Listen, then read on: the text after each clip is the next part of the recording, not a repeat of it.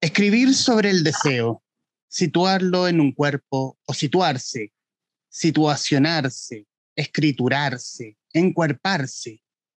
Ya capturaste la forma de aquello. El lazo que se apronta a amarrarlo todo, a confluir entre este o que llamo a mí misma y el mundo. Porque no hay cuerpo de mujer que no se corte en pedazos de temblor cada noche y se reúna a sí misma en la mañana ¿A qué le cediste tu desarme? ¿A quién la complejidad de tus puntos cardinales? Quema también el istmo interior. Tómate la casa. Cede las manos erizadas en tus materiales, en las suciedades y los rincones vacíos. No te esquives. Ve a la continuidad de tu deseo. Corre a tu mejor forma de pertenecer. Y hoy en el Traficantes de Cultura nos reúne con la autora de las palabras que leí uh, hace algunos minutos, María Rosa Casanova, poeta, profesora y creadora de la plataforma Escritura para Mujeres. María Rosa, bienvenida. Eh, gracias por aceptar esta conversación. Muchas gracias a ti, Humberto, por la invitación. Bueno, la, bueno eh, obviamente este, este espacio que tenemos también lo tenemos como para poder difundir no solo libros, también cultura en general y sobre todo hablar de escritoras. Nos encanta hablar de, de escritoras porque creemos que creemos saber mucho, pero a la vez no sabemos tanto de lo mismo. Y por lo mismo eh, tenemos la plataforma Escritura para Mujeres, la cual dirige o lideras de alguna forma. ¿Qué es Escritura para Mujeres? Bueno, la plataforma surge, ha tenido como un hibridaje, o sea, una evolución bastante interesante en el tiempo. Es una plataforma que más o menos tiene unos cuatro años eh, surgió como un blog, un blog personal donde yo escribía eh, y empezaron a llegar eh, mujeres que se inspiraban y que de alguna manera querían leer poemas. Yo soy escritora de, poesía y después fui migrando hacia la narrativa, hacia la prosa poética y entonces se volvió una plataforma que contenía literatura como una plataforma de una profesora que le gusta la literatura. Em, y luego este, esta plataforma fue migrando hacia lo educativo, porque de alguna manera, después de un tiempo, me fui dando cuenta que había mucha gente, eh, particularmente mujeres interesadas en la escritura, eh, para las cuales era como muy complejo llegar a eh, sentirse como dueñas de su palabra, en el sentido de que pensar que ellas mismas podrían escribir sus propios libros o eh, empezar en un camino de autoría seria. Entonces, eh, se transformó en una plataforma de talleres, que impartía talleres, eh, talleres en realidad muy humildes, talleres de, que yo hacía en mi casa, con comida, como muy estilo hogar, con poquitas mujeres.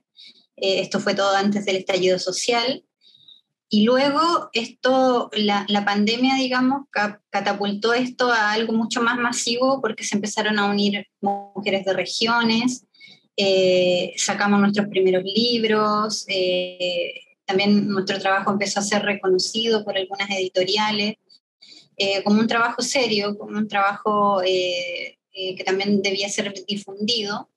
Entonces, Escritura para Mujeres hoy yo considero que es una escuela una escuela que, igual se ha formado a pulso, porque como te dije, no partió con la idea de ser una escuela, pero eh, yo como profesora tengo un, especial vínculo con la educación y con la difusión de la literatura, pero sobre todo con el deseo de la literatura.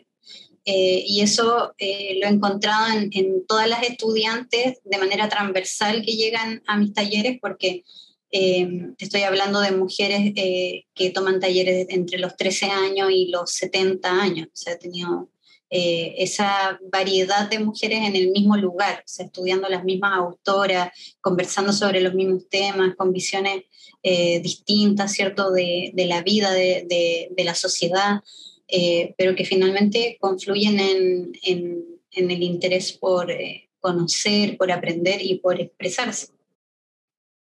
Y, y, el, y, la y la forma y la pedagogía en el fondo es, es de, algún, de alguna forma desarrollar la apreciación de ciertas autoras o es la chica, la, la persona, la mujer, la chica que, que tenga ganas de escribir y quiera de alguna forma modelar su escritura, que alguien, lo, que alguien la dirija. ¿Cómo, en, qué, ¿En qué punto va en la escuela? Interesante tu pregunta, porque, porque sabes que yo creo que yo he sido una de las mayores críticas de la metodología de la escuela. De hecho, eh, actualmente no me dedico a hacer clases en escuela, aunque hice eh, mis primeros años, por lo menos seis o siete años, ejercí en colegios.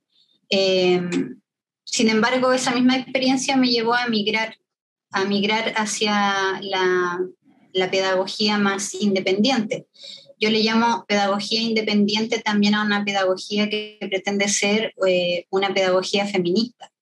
Yo lidero espacios de mujeres eh, y una de mis maestras es la socióloga Julieta Kirwood. Julieta Kirwood hablaba de la necesidad de eh, situar a las mujeres en un campo diferente de la educación, a la cual le llamaba feminarios.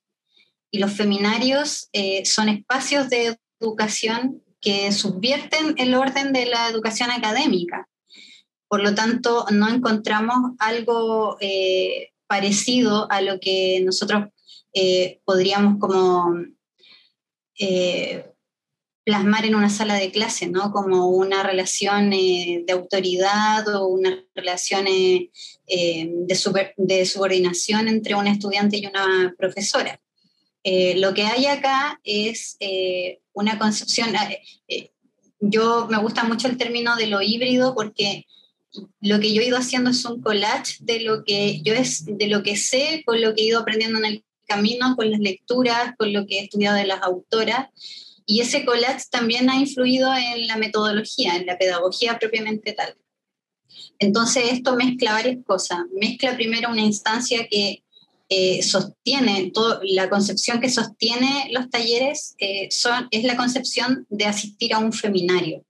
Y el feminario eh, se, se, se, define por esencia en contraposición a lo que nosotros entendemos por un seminario o una charla. Es decir, el feminario viene a ser un espacio de colectividad, de levantamiento de un aprendizaje colectivo. Entonces, eso en principio es lo que sostiene una instancia educativa de taller en la Escuela Escritura para Mujeres. Y luego a eso tú le vas sumando un espacio que es de estudio, de análisis de las fuentes de las autoras. Eh, tratamos en lo, medular de no leer estudios culturales, sino que de ir a las fuentes, eh, de no leer estudios culturales porque precisamente necesitamos recuperar la experiencia de la lectura de las autoras, sin mediadores, eh, con las mediaciones justas y precisas que requiere la subjetividad humana, que es entender el lenguaje y entender el símbolo. Y luego eh, hacemos también en cada clase ejercicios de escritura, que, bueno, las personas que leemos sabemos que la lectura es inspiración. Es decir, que cada libro a uno le deja ideas del mundo y reflexiones del mundo que pueden ir, ir a ser escritas. Entonces, cada sesión también tiene espacios prácticos de escritura que depende de la autora que estemos viendo, es el ejercicio hacia donde lo orientamos. A veces estamos revisando autoras de cuarto erótico, a veces estamos revisando autoras que eh, subvierten un poco más las estructuras literarias, los géneros. Nos ha pasado, por ejemplo, eh, con autoras como Anne Carson, en, los talleres de literatura universal, eh, o también eh, el enfoque latinoamericano con, eh, por ejemplo, autoras como Elena Garro. Entonces, en el fondo es la lectura la que va orientando en qué desemboca la escritura en cuál es el punto de vista, cuál es la piedra angular que tenemos que recuperar para la observación, porque en el fondo esto es toda, todo este esfuerzo es un esfuerzo por la observación. Eh, eh, la Margaret eh, Jursenar, decía que el deber de todo artista, aplicado esto a la escritura, o sea, el deber de toda escritora, es cultivar el arte de la atención, propiamente La primera, el primer deber de cada escritora. Entonces, vamos a la atención de los textos y por tanto a la atención también de, del yo, que, de qué le pasa al yo con esa experiencia textual. Y, en, el tema, y en el tema de la escuela, ¿cómo, cómo a tu juicio como docente, como, como docente de esta escuela, ha cambiado eh, de pasar a reunir a un grupo de personas en un lugar X antes del estallido social para hoy mudar a una plataforma digital, ya sea Zoom o la, o la existente, y, y en el fondo aumentar la cantidad de personas y hacerlo aún más transversal. Fuera, fuera de que estaban en un grupo donde estaban en ciertas comunas, hoy ya es una escuela a nivel nacional, eh, con llegada nacional en el fondo. Mm. ¿Cómo eso ha cambiado en ti? O, no ha, o, o quizás no ha cambiado y ha sido un desafío, un buen desafío en el fondo. Bueno, yo creo que eh, en palabras de... Ha sido, ha sido, bueno, tiene de todo, tiene matices. Eh, nunca nadie eh, puede reemplazar la experiencia del cuerpo, pero como tú dices, el cuerpo también trae las limitaciones de, de, las personas que habitan ciertos lugares, ¿no? Como se da un taller, yo particularmente hacía los talleres en Ñuñoa, una eh, comuna que igual está estigmatizada por, eh, digamos que la vida intelectual sucede acá, ¿no? Eh, ¿cierto? Como varios estigmas en relación a la vida como literaria. Y, de verdad la gente tiene razón. Y, muchos y muchos chistes en cuestión en torno a Ñuñoa. Exacto, exacto. Y sabes que la gente tiene razón, si las personas no, no son tontas. hoy día hablaba con una, con una amiga que hace encuadernación y hablábamos de lo potente que, bueno, ella trabajaba en una escuelita de San José de Maipo y que, que no había librería, o sea, no tiene librería.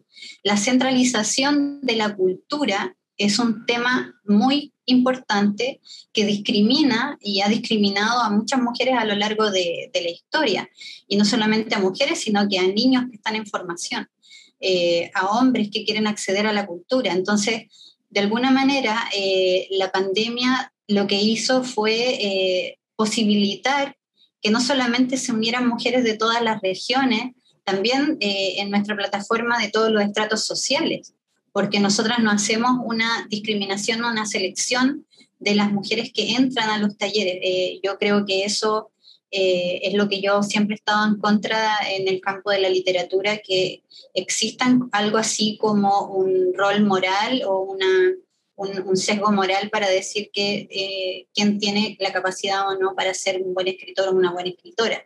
Yo creo que todo depende de eh, el estudio, el esfuerzo, la lectura eh, y tener un gran deseo de, de, ejercer la escritura y una gran creatividad.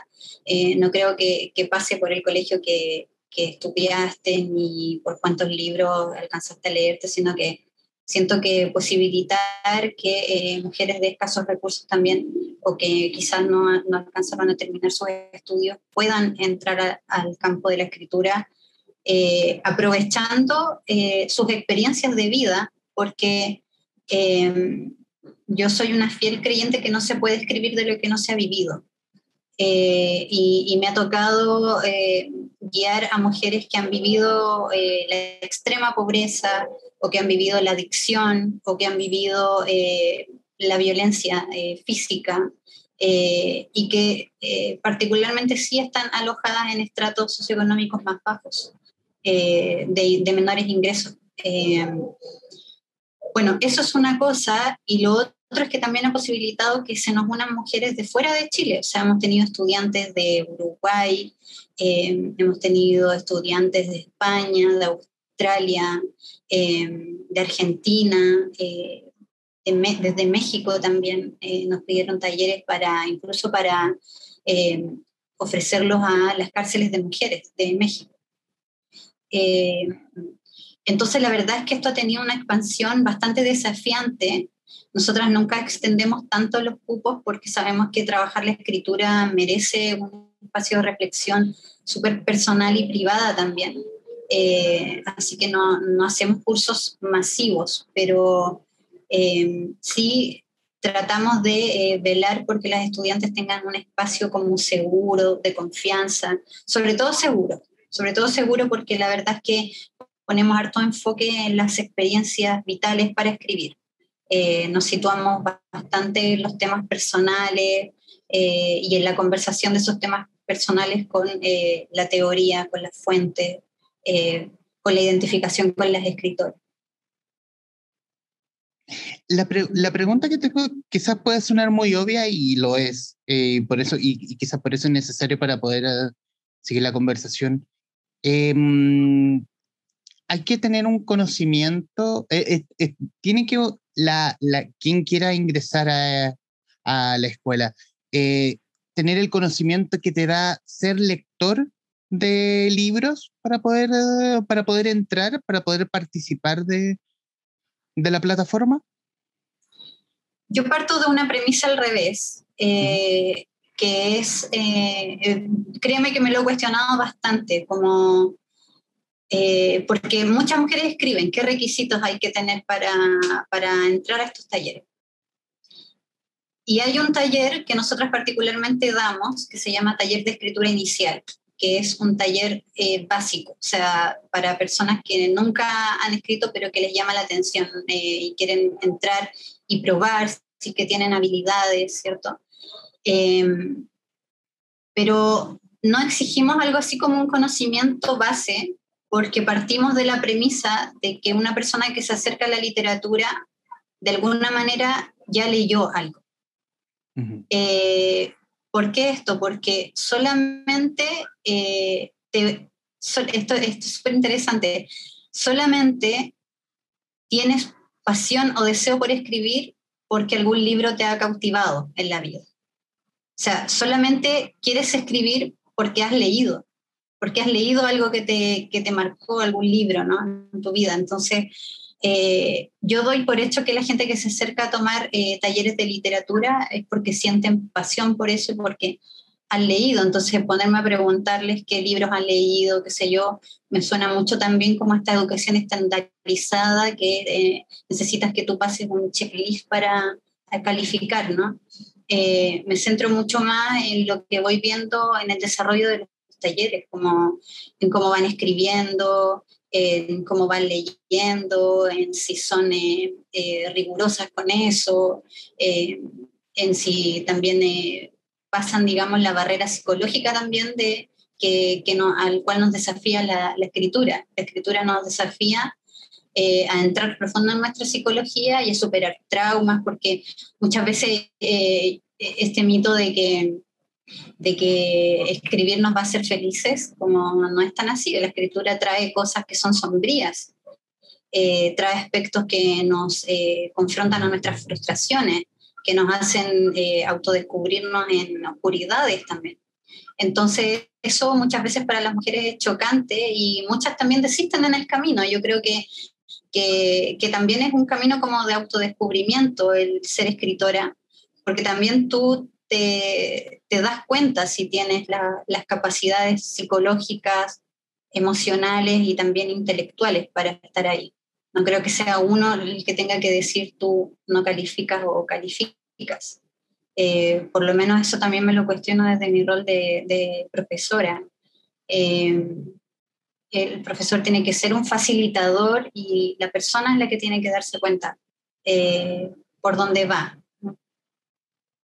y hay mucho, y, se da mucho del facilitador, así como me lo cuentas, y así como yo también he oído de talleres que dan X eh, escritores o escritoras que, que te piden como el examen de admisión escribir algo. Es como, no sé, si ponemos un CFT famoso, te trae los puntajes nacionales porque hoy que es más fácil y te da como un nombre. Em, Mira, yo creo, esto es algo que agradezco de mi género, que el ser mujer facilita mucho el trabajo de la escritura, al contrario de lo que se nos ha dicho históricamente, eh, porque nosotras tenemos una, una merma educacional muy alta todavía. O sea, yo creo que esto se repite y se repite en el discurso, pero no se le toma el real peso. Yo lo veo in situ, en, en, en clase. La brecha social y educacional es muy grande, sobre todo en mujeres, eh, no tanto de mi generación, sino que en mujeres que tienen, eh, por ejemplo, la edad de mi madre, la edad de mi abuela, eh, que son mujeres que dedicaron toda su vida al trabajo doméstico y al trabajo del cuidado de los hijos. Y esto es una merma y una brecha social muy grande en la educación. Entonces, lo que a nosotras nos permite acercarnos a la escritura, precisamente nunca ha sido el intelecto y, y, lo, y lo, estoy diciendo como en una lógica súper patriarcal, no en el intelecto, no en, no en cuestionando si somos inteligentes o no, sino que en dar con esa como eh, eslogan del intelecto, ¿no? Esto, esto es ser intelectual. Eh, ese eslogan del, del, intelecto, Julieta Kirwood lo graficó en, en, un, en, un, enunciado que se llamaba La economía política del conocer. La economía política del conocer venía a ser algo así como eh, lo que la academia instaló como eh, el conocimiento legitimado y todas las otredades, todas las eh, marginalidades que subvertían ese discurso eh, quedaban fuera de lo que era eh, el conocimiento propiamente tal, o si nosotros lo, lo, traspapelamos a, a, la literatura, lo que es la escritura, lo que es la academia de la escritura, lo que son los libros que se publican. Entonces yo creo que nuestra tradición ha venido más de esto que le llaman en la teoría la cultura del árbol, que es lo que proviene de la oralidad, lo que proviene de las eh, juntas vecinales, lo que proviene de los tejidos, eh, lo que proviene de los cantos en los campos, eh, de la poesía. y eso, ese es el camino un poco más intuitivo de la literatura, el cual yo creo que también sigo como profesora porque muy desde la intuición voy guiando estos procesos como para llegar a tu pregunta, ¿no? Muy desde la intuición, no es que yo tenga un, un patrón como a seguir, sino que voy conociendo a las personas y en ese conocimiento eh, recomendando lecturas, trabajando la escritura, trabajando también eh, el área como de la motivación personal, que también me llega muy de cerca eh, por, por, mi formación, porque yo no soy no soy eh, solamente licenciada en literatura, que eso me orientaría como un campo mucho más eh, teórico nomás. Em, entonces, en ese sentido, eh, la, lo, lo, de facilitadora, lo de ayudadora, yo me lo tomo muy en serio y me lo tomo en serio desde ese vínculo también con la intuición. ¿no? la intuición también nos reúne en círculo de mujeres y círculo de mujeres eh, puede ser también un círculo de educación de mujeres. De hecho, en alguna oportunidad en pandemia hicimos lo que se llamó los círculos de escritura, que mezclaban esto de los círculos de mujeres con la escritura y la lectura. Entonces también eso fue algo bastante interesante eh, de generar.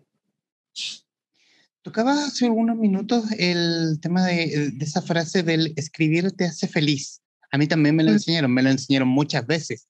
Eh, y, uno, y uno, y en las conversaciones que he tenido con escritoras y escritores, que si bien no es que haga feliz, pero yo creo que libera.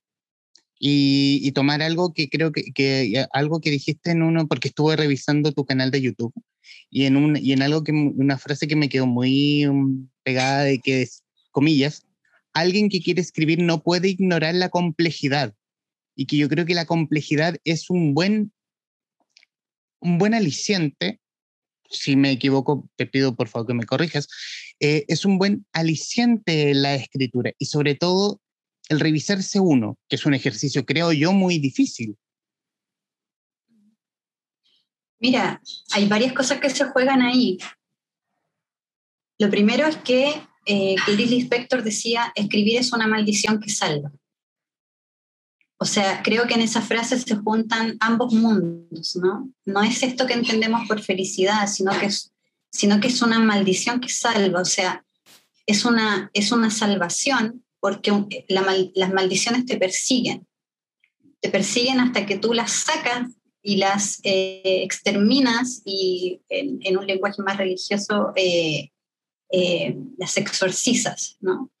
entonces, en ese sentido, toda persona que escribe es habitada por un libro o es habitada por un lenguaje o por un mensaje, que, que, ese mensaje te persigue hasta que no sale de ti, hasta que no es escrito en un libro físico, como, casi como si esto fuera un rito o una brujería que uno debe extirpar de uno para poder entonces dar paso a otra idea, a otro libro.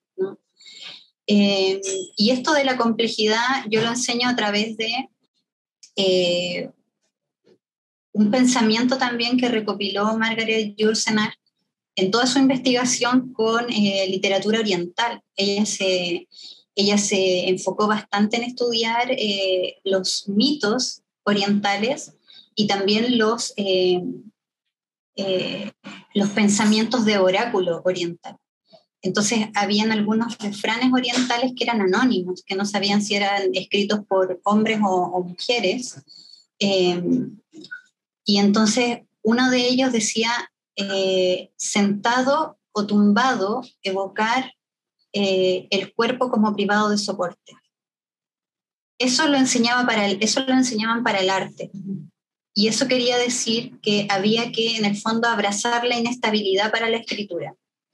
El hecho de eh, desarticular la sensación de estabilidad en el artista es fundamental porque se necesita, la mente necesita expandirse para escribir, necesita liberarse, necesita desatar los prejuicios, necesita como moverse por el lenguaje de una manera libre. Entonces, de alguna manera, si nosotros estamos tan apegados en esta formación occidental a nuestra estabilidad como sujetos, sujetas, ¿cierto? A las mujeres siempre se nos ha dicho que la inestabilidad es como la locura, está muy cerca de la locura, está cerca, muy cerca de la, eh, este, este este estudio que le hacían a la María Luisa Bombal eh, de la neurosis, ¿no? la escritura neurótica, ¿no? la escritura como interventilada, ¿no? eres una neurótica por escribir así, eres una, una loca, porque precisamente abrazaban esa inestabilidad de la subjetividad femenina, inestabilidad que el feminismo ha eh, puesto ahora como estandarte eh, en los estudios de lo, de lo subjetivo para la escritura. Entonces creo yo que la complejidad es como, es como si tú no, si tú no abrazas la complejidad para escribir, es como no ponerle sal al arroz, ¿cachai? Como no, es como, es como no condimentar la, la comida, o sea, eh, es tan importante abrazar la complejidad humana para la escritura eh, como para la escritura de la mujer abrazar también la inestabilidad. Es por eso creo yo que escritoras eh, tan famosas como Alejandra Pizarnik han tenido una trascendencia fenomenal porque ahí está la complejidad, en esa escritura.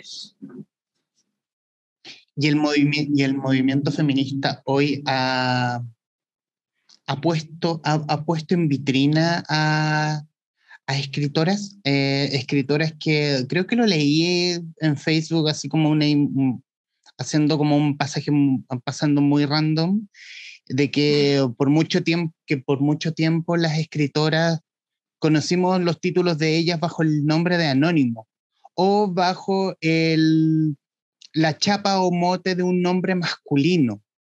Eh, ¿Crees que el movimiento, reitero, eh, ¿crees que el movimiento feminista de hoy ha puesto en vitrina a estas autoras, comillas, eh, ejemplares elementales para poder, para poder ver lo que es el mundo hoy? Sí, y no solamente eso, o sea, el movimiento feminista ha traído nuevamente a las autoras olvidadas. Estamos hablando, no sé, de las hermanas Bronte, de, estamos hablando de, de Emily Dickinson. Pero no solo eso, o sea, no, no solamente ha hecho que estas mujeres que escribían con seudónimos de hombres o sin seudónimos de hombres, pero que quedaron igual olvidadas en la historia, eh, las volviéramos a leer, sino que yo creo que ha hecho algo súper interesante a partir de la academia, esto de la mano de la academia, que el feminismo, sobre todo de los 80, que fue el feminismo más, eh, eh, yo diría, actualizado, son un poco las feministas que hoy día rigen el pensamiento, porque antes el feminismo estaba muy elitizado, eh, estaba muy de, la mano de las mujeres de la clase oligarca. De hecho, Gabriela Mistral, María Luisa Bombal no se consideraban mujeres feministas. Eh, Gabriela Mistral decía eh, que el día que fuera feminista iba a ser el día en que la mujer obrera entrara a la escuela, el día en que la mujer obrera fuera considerada para el feminismo. Bueno, Luego del golpe militar, acá en Chile eh, emergen unas feministas muy importantes y, y, es la feminista de la que yo he hablado, Julieta Kirbu, pero también el pensamiento de Elena Cafarena, por ejemplo, que es una de las feministas más clásicas. Entonces, lo que ha hecho el feminismo, o, Rita Segato, desde la literatura, desde la sociología, lo que ha hecho es sentar nuevas bases para volver a leer a las autoras, que es algo anterior a la lectura de las autoras propiamente tal. Eh, sentar las bases es construir, construir nueva teoría feminista, nueva teoría literaria, para que estos libros sean leídos con la importancia que deben ser leídos es lo que yo te hablaba eh, anteriormente sobre la subjetividad femenina. Esta teoría es muy eh, actual, es contemporánea. Antes no se había escrito sobre la subjetividad en la literatura. Entonces, el feminismo lo que hace es plantear las bases teóricas para que volvamos a leer a las autoras, pero ya con la importancia eh, de la interpretación que se les debe asignar. Eh, entonces creo que eso es poner en la palestra a las autoras, o sea, no solamente colocarlas para ser leídas nuevamente, sino que dar otros marcos interpretativos para sus lecturas. ¿Y hay una escritora que sea tu, escritora de cabecera? Ah, ¿Una favorita de la profe? Sí, tengo varias favoritas. Bueno, ¿Alguna que nos pudiera recomendar? Claro, bueno, que Clarice Lispector es una de mis escritoras favoritas. Eh, y es precisamente de mis favoritas porque yo creo que cumple todos los requisitos de los cuales yo enseño en el sentido de subvertir las formas, por ejemplo, eh, de escribir desde la conciencia, de, de sentir que una novela puede ser algo muy distinto de lo que entendemos de una novela, eh, una novela de ella empieza con el vuelo de una mosca y es el único hecho que sucede dentro de la novela, un acontecimiento real. Toda la novela es eh, eh, pensamiento, reflexión. Entonces, de alguna manera,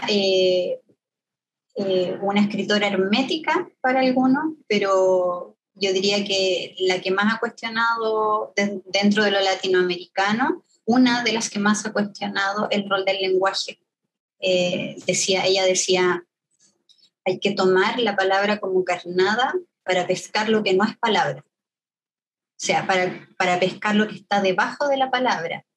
Eh, esa, era, esa era la intención de la literatura para ella. Y, ya en, los minutos que nos quedan de esta conversación, María, eh, referirnos a dos puntos. Primero, a la escuela, eh, ¿cómo se accede? ¿Cómo poder, eh, cómo, cómo podemos encontrarla en redes sociales? Y pedir más información si es que es necesario. Sí, bueno, nosotros tenemos varios eh, portales, ¿no? Está el que más, el que más es activo es el correo y, el canal de, de Instagram. estamos también en Facebook como, con el mismo nombre, Escritura para Mujeres, todo, todo junto. Eh, y tenemos dos correos, un correo que es como más de consultas eh, administrativo. Eh, ese correo es talleres de escritura, talleres, no, perdón, talleres de escritura para mujeres, arroba gmail.com. Y también está mi, mi, correo personal o el correo más como de la escuela, que, donde me pueden escribir directamente, que es escritura de mujeres chile escritura de mujeres chile gmail.com.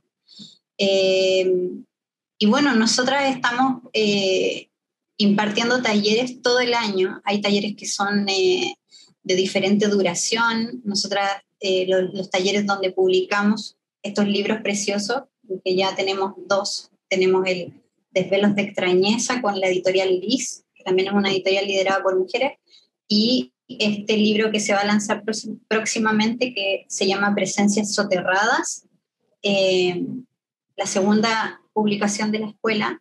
Eh, ambos se van a lanzar el viernes 8 de abril, ya vamos a estar subiendo esa información también a las redes. Eh, y eso, estos libros surgen de los talleres anuales, o sea, cuando las chicas se en talleres anuales hay publicaciones ahí eh, se juega eh, la publicación de un libro, pero también hay talleres mucho más iniciales, como lo que te contaba, el taller de escritura inicial o un taller de autobiografía, que también se da.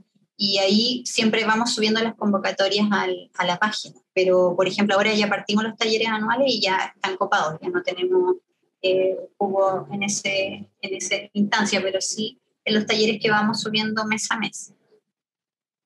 Ah, o sea, vas a, van va a haber uh, cupos en algún momento, vacantes. Claro, es, es, cosa, que escriban y, y pregunten.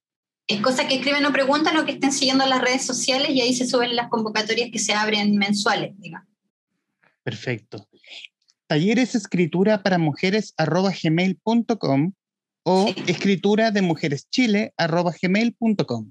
Exacto. Perfecto, perfecto. También tenemos página web. Ah, e-, tenemos una página web. Sí. ¿Esa cuál página web eh, www.escrituraparamujeres.com mujeres.com. Es que obviamente todos estos datos van a estar incluidos en la edición de este programa como un pequeño GC para que puedan, para que puedan ser leídos. Mujeres.com. Perfecto. Ese es uno. Y el otro, la novela no es como la escritura, sino como el pensamiento. Ese es, es un ah, próximo libro tuyo.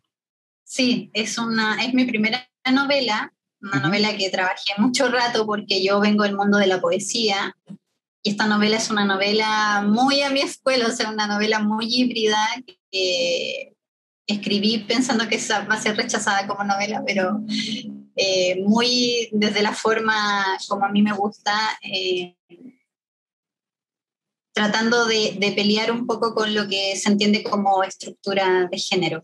Em, es una novela que conversa mucho con el Chile actual, que está muy centrada en la subjetividad de dos eh, mujeres ficticias que están dentro del libro.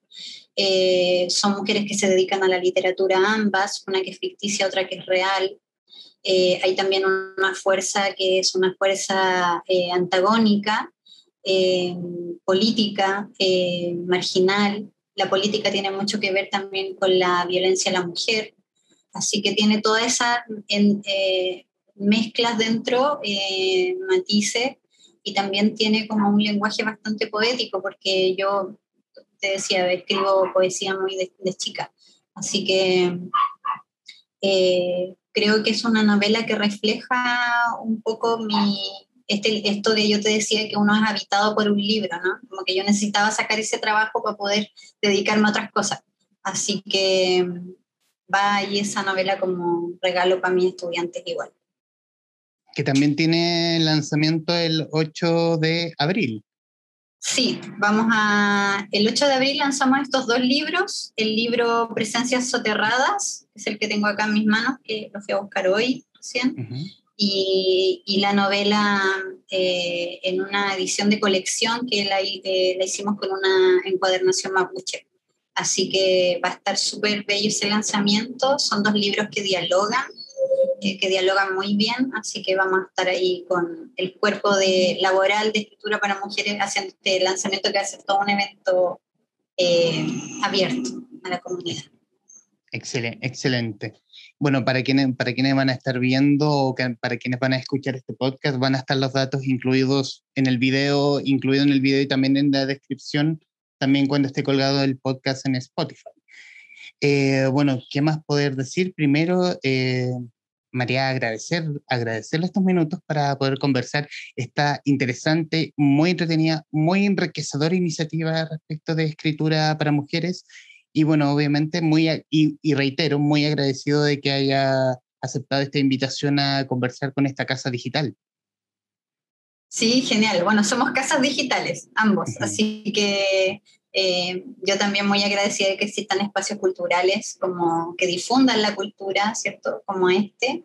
Eh, también eh, por la vía de nosotros vamos a difundir el programa Traficantes de, Cultura para que las chiquillas puedan acceder también a todo el material que ya está.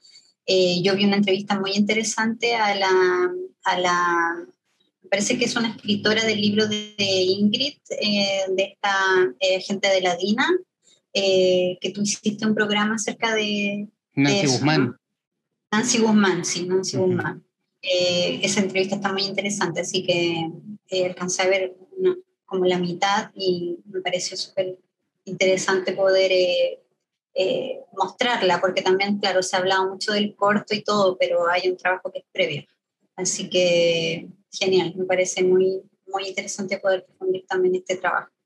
Hemos intentado reivindicar la obra de Nancy Guzmán respecto de la masividad que ha tenido el corto y obviamente poder reivindicar eh, la literatura y, y, más aún la literatura de, sobre mujeres, escrita por mujeres y, um, para, y, y, para todos en el fondo. María Rosa Casanova, eh, poeta, profesora y creadora de la plataforma Escritura para Mujeres en conversación con los traficantes de cultura. María Rosa, muchísimas gracias. Gracias a ustedes. Uh -huh. Y a quienes nos están viendo y escuchando, gracias por estar ahí. Adiós.